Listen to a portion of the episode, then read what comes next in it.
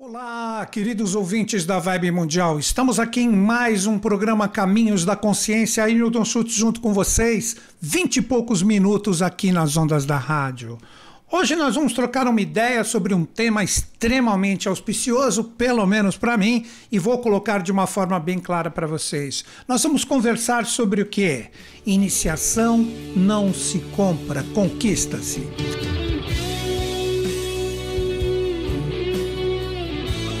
Inicialmente sobre esse tema, nós precisamos entender que quando falamos de iniciação, é uma coisa muito séria. Eu sei que o termo, ele já, né, como palavra, ele já se tornou uma coisa muito popular. É muito fácil você ouvir uma pessoa falar por aí, porque sou iniciado nisso, sou iniciado naquilo, porque viajei não sei para onde, porque fez o curso não sei o quê. Olha, posso dizer o seguinte para vocês. No meio do esoterismo com S, que é o sério, a iniciação que eu vou procurar trocar uma ideia com vocês com um pouco que eu sei aqui, talvez eu agregue alguns valores que quando falarmos a palavra iniciação, iniciado, iniciada, a gente pense de uma outra forma. Vamos lá.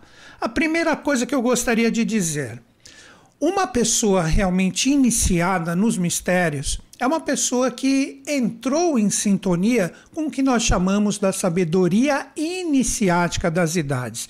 Pois existe uma sabedoria que é perpetuada há milhares de anos que vai só trocando a sua vestimenta mas que ela sempre traz aquela base e aquela raiz para todos que escutam esse chamado da voz interior e vão atrás do verdadeiro conhecimento. E como sempre, este conhecimento ele só começa a se tornar sabedoria quando ele é colocado em prática. Aí que surgem os verdadeiros iniciados e adeptos, principalmente das renovações cíclicas. Vamos explicar isso um pouco melhor. Primeira coisa, vou pegar um aforismo que muitas pessoas já ouviram falar: que quando o discípulo está pronto, o mestre aparece. Esse ditado fantástico, que ele sempre está presente, seja qual for a iniciação, traz o quê? Que o verdadeiro mestre inicialmente é o mestre interior. Qualquer mestre externo que seja colocado, que a gente acredita, que a gente coloca méritos, que a gente segue, que a gente venera. Se não existe uma sintonia real com os verdadeiros valores internos, que poderia dizer assim, seria como se fosse. Eu já fiz até uma vez um programa na Vibe Mundial, o mestre interior contra o mestre exterior, porque isso é muito sério. Como nos ensinou o Buda, vejam que interessante, eu sempre falo isso nos programas. Não acredite em mestre, mentor, guru, espírito se o que for falado não bater como verdade no seu interior. Agora eu acrescento algumas palavras em relação a este conhecimento do Buda. Na verdade, não é nem acrescentar, eu ouso colocar algumas palavras. Tudo se torna fanatismo se o mestre interior, através da vontade, do amor e da sabedoria, não está sendo conectado com essa realidade externa onde existe uma veneração. Então, quando nós falamos isso, a iniciação, ela começa a se tornar uma coisa muito mais séria do que simplesmente seguir, cursar, etc. É uma coisa muito mais abrangente que nós vamos começar a iniciar o nosso bate-papo agora. Vamos lá. Nós temos que entrar em tempos né, remotos e primordiais da humanidade, como eu sempre cito, a Atlântida, para termos como referência. Pelo que eu entendo, embasado na teosofia, na eubiose, que são as escolas iniciáticas que eu sigo, a sabedoria das idades, a Gupta Vidya, que traz a tradição do conhecimento, eu entendo o seguinte: muito é falado da queda dos anjos, que os anjos caíram na matéria, isso e aquilo, Lúcifer e Micael, aí todo mundo pinta aquilo como uma energia ruim e aqui uma energia boa, eu acredito que dá para a gente conversar de uma forma mais séria em relação a isso. Quando nós falamos da queda dos anjos, nós estamos falando de consciência.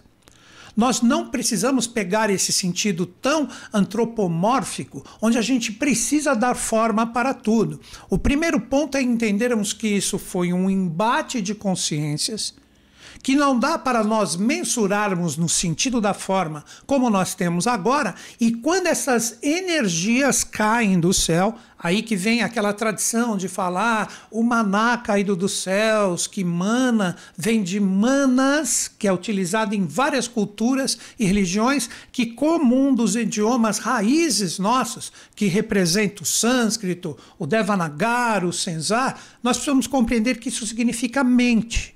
Então, o que cai e começa a diferenciar o ser humano que estava bruto demais, isso foi numa época muito remota, onde nós éramos os gigantes, os cíclopes da Lemúria, onde nós somos colocados diretamente como aqueles seres que tinham um olho só na fronte, que representava diretamente a glândula pineal exteriorizada que dava visão espiritual quando cai essa energia da parte de cima, é ofertado para todos nós o poder do livre-arbítrio ou o poder da mente diferenciada. Então, com isso, a gente entende o que é a queda dos anjos.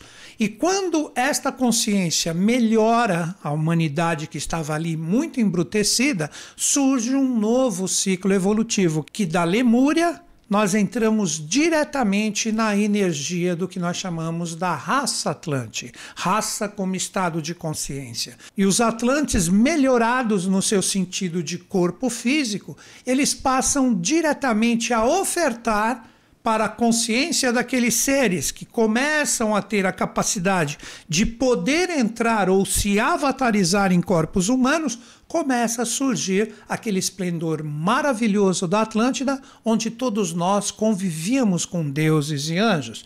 Então poderíamos dizer que estes seres, eles começam a criar e gerar, junto com a humanidade, um padrão evolutivo fantástico. Daí que a gente pega alguns ecos das pessoas quando fazem filmes, quando escrevem as suas fábulas, as suas histórias, na verdade, estão pegando um pouco da reverberação dessa etapa maravilhosa maravilhosa que nós já tivemos, onde os veículos utilizados por esses seres eram os vi-manas ou os veículos mentais, ou que hoje nós chamamos ainda de discos voadores, já vamos chegar lá. Tudo isso fazia parte do que? Da iniciação não é terminação, é iniciação, porque isso não tem fim, da humanidade junto com esses seres. Então, na Atlântida, nós tínhamos, no seu momento máximo, nós tínhamos cidades que eram correspondentes a todos os mistérios dos céus, onde nós tínhamos toda essa força de sete realidades que estavam presentes, ladeando uma oitava cidade. E ali nós tínhamos verdadeiros reis e rainhas de sangue azul, do sangue azul celeste ou divino, não das coisas que falam por aí.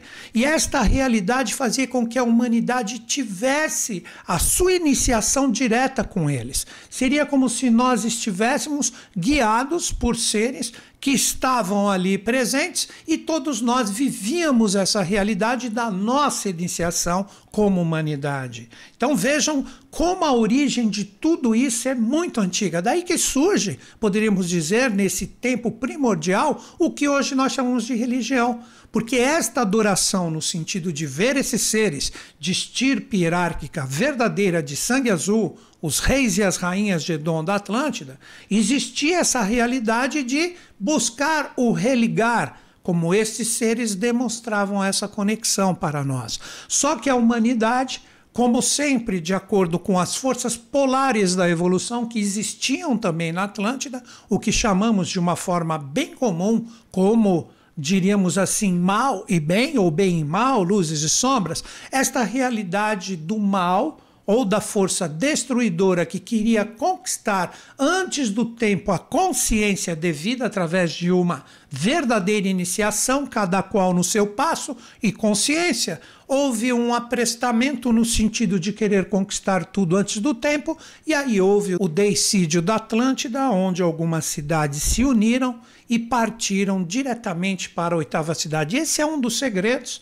inclusive é bem interessante para que todo mundo observe, do 19 arcano maior do tarô, chamado de o Sol, que é o Sol espiritual, onde você tem dois seres, duas parelhas, e sempre nos tarôs sérios, um muro com uma realidade de restrição da entrada nesse paraíso solar que era cultuado por esses dois seres como padrão máximo atingido pela humanidade, e esta realidade deste muro no arcano representava que você só poderia adentrar nesses mistérios da oitava cidade se você tivesse atingido o padrão de consciência adequado.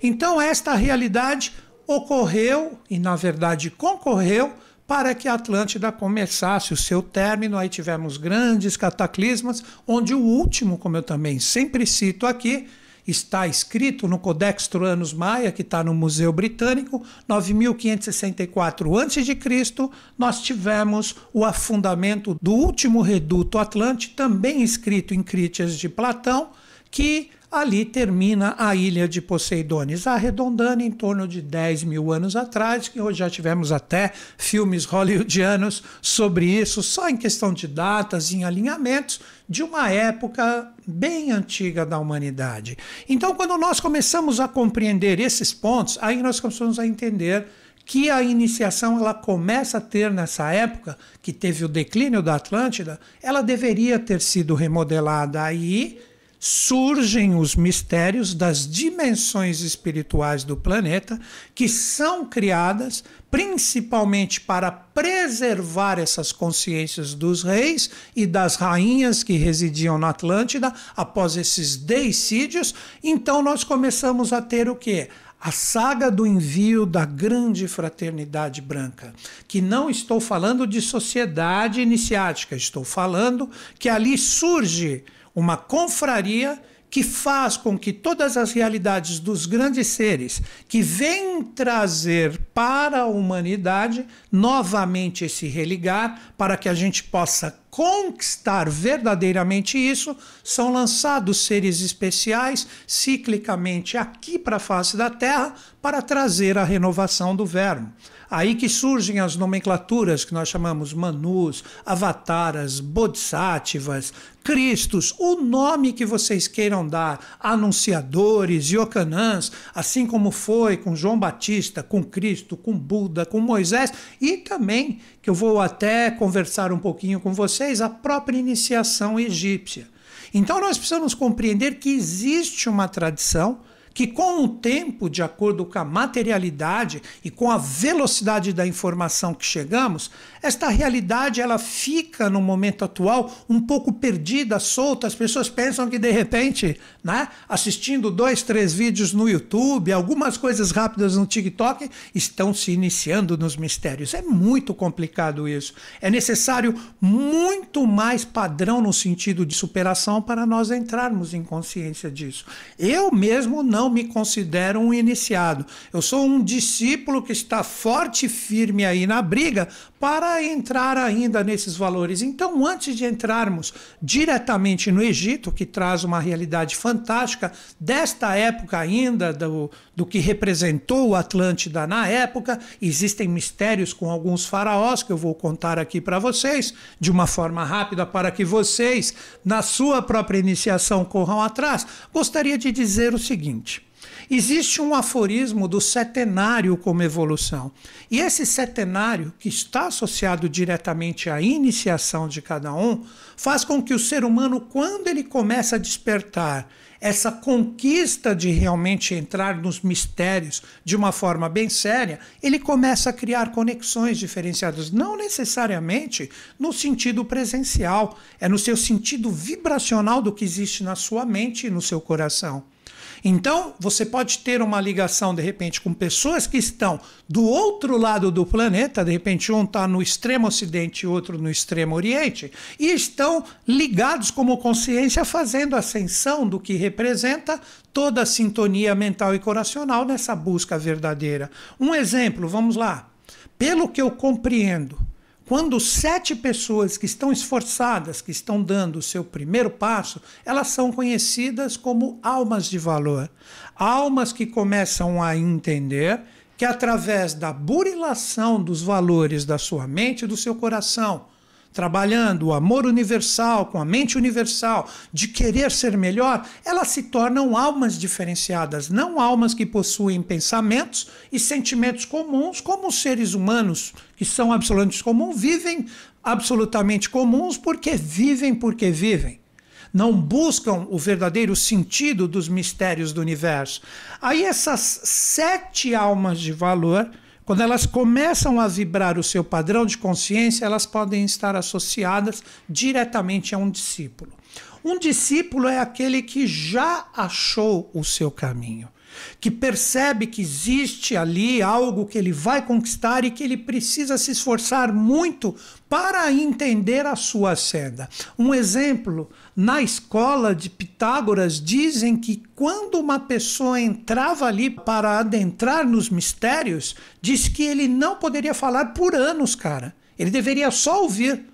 Você acha que isso seria fácil hoje? Você não pode teclar nada quando você estiver aqui dentro. Você não pode mandar um WhatsApp, você não pode ver o que está no Insta, o que está no TikTok, o que está no YouTube. Você já pensou? E isso era necessário. Então, esse tipo de consciência faz com que esta pessoa que está determinada a conquistar um valor, isso forma um discípulo. Veja bem, não cheguei nem no iniciado ainda. Quando sete discípulos que compreendem o seu trabalho, compreendem a sua missão e estão se esforçando muito ali para continuar o seu processo evolutivo, eles podem criar a possibilidade de um iniciado. Aí sim, um iniciado surge de sete discípulos, é aquele que já se inicia nos mistérios, começa a compreender as verdades, as realidades universais, longe de todas essas ilusões e malabarismos que são criados principalmente na atualidade pelas redes sociais, onde as pessoas caem facilmente em ardis simplesmente para perder o seu dinheiro e se julgam grandes iniciados. Não, essas pessoas elas começam a realmente compreender um propósito maior.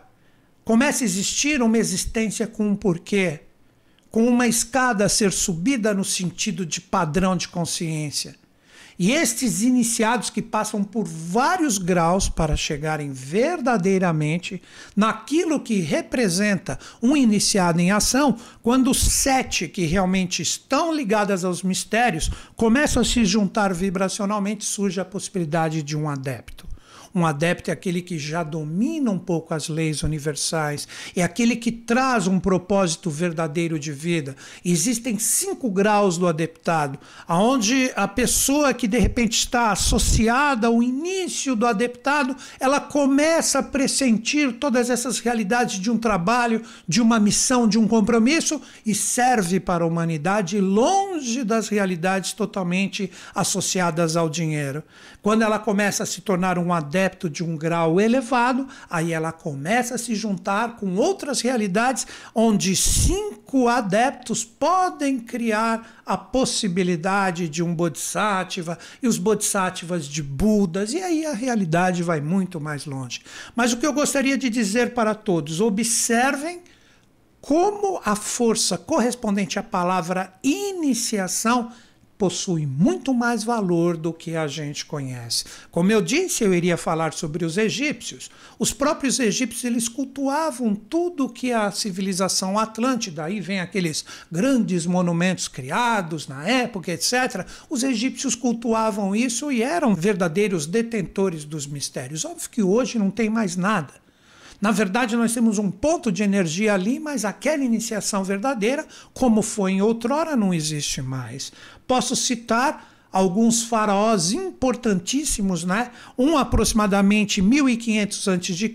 foi Tutmés III ou Tutmoses III, que estava junto de Nerebtiti, a sua esposa, e dali eles tiveram filhos que desses filhos surgiu uma potencialidade de resgates kármicos, de hierarquias solares fantásticas, ainda dessa época da Atlântida. Depois, aproximadamente 1300 a.C., este mais famoso, Akhenaton, Amenófis IV, Cunaton, marido de Nefertiti, com as suas filhas, resgataram realidades lunares também correspondentes a esta época. Então vejam que o Egito trazia toda uma força correspondente a essa evolução, como resgate da divindade para projetar e insuflar de uma forma direta ou acelerar, por que não dizer assim, a nossa própria evolução.